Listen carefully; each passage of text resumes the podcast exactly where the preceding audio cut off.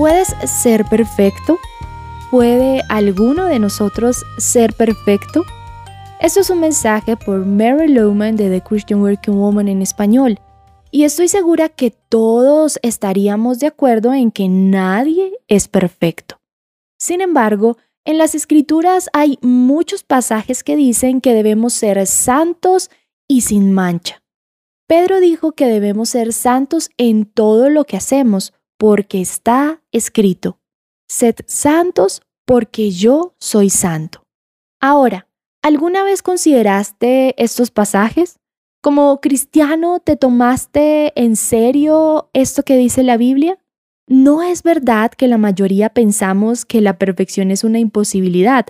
Así muchos ni lo consideramos y menos lo fijamos como una meta. Hay una teoría empresarial conocida como cero defectos. El objetivo es que el producto sea entregado con absolutamente cero defectos. Hay compañías que de pronto tienen un margen de error de un 98% libre de errores o 92%. En otras palabras, esperan y planean que haya algún defecto. Pero si tú operas bajo cero defectos, quiere decir que no es aceptable ni un defecto de calidad, ninguno, ni siquiera un por ciento. De pronto preguntas, ¿hay alguna compañía con un récord de cero defectos cuyo producto y servicio es siempre 100% perfecto? Supongo que no es muy factible, sin embargo, aquellos que se enfocan en sus productos y servicios desde la mentalidad de cero defectos hacen un mejor trabajo que aquellos que esperan y planean por un cierto porcentaje de errores. Si anticipas errores, ¿qué crees? Los vas a tener.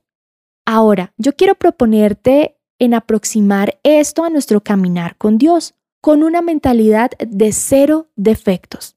Dios dice que debemos ser santos porque Él es santo. Debemos estar en el proceso, como dice Pablo en Romanos 8, de ser continuamente como a la imagen de Cristo. Entonces, si estamos siendo conformados a la imagen de Cristo, es verdad que debemos tener una mentalidad de defectos cero. No debemos aceptar ni planear o excusar la debilidad o la imperfección ni las faltas si queremos ser como Jesús. ¿Te has excusado como yo en la racionalización de porque nadie es perfecto? Si es así, quizás te has conformado con mucho menos en la calidad de tu caminar con Dios de lo que debes. Dirás, pero Mary, es verdad, no se puede ser perfecto. ¿Intentas tal vez cargarnos con culpas? No, la verdad no. Pero creo que es tiempo de no excusarnos tan fácilmente y considerar mejor este llamado a ser santos. Durante estos episodios vamos a hablar de cómo adoptar una filosofía de cero defectos y cómo podemos iniciar ese camino.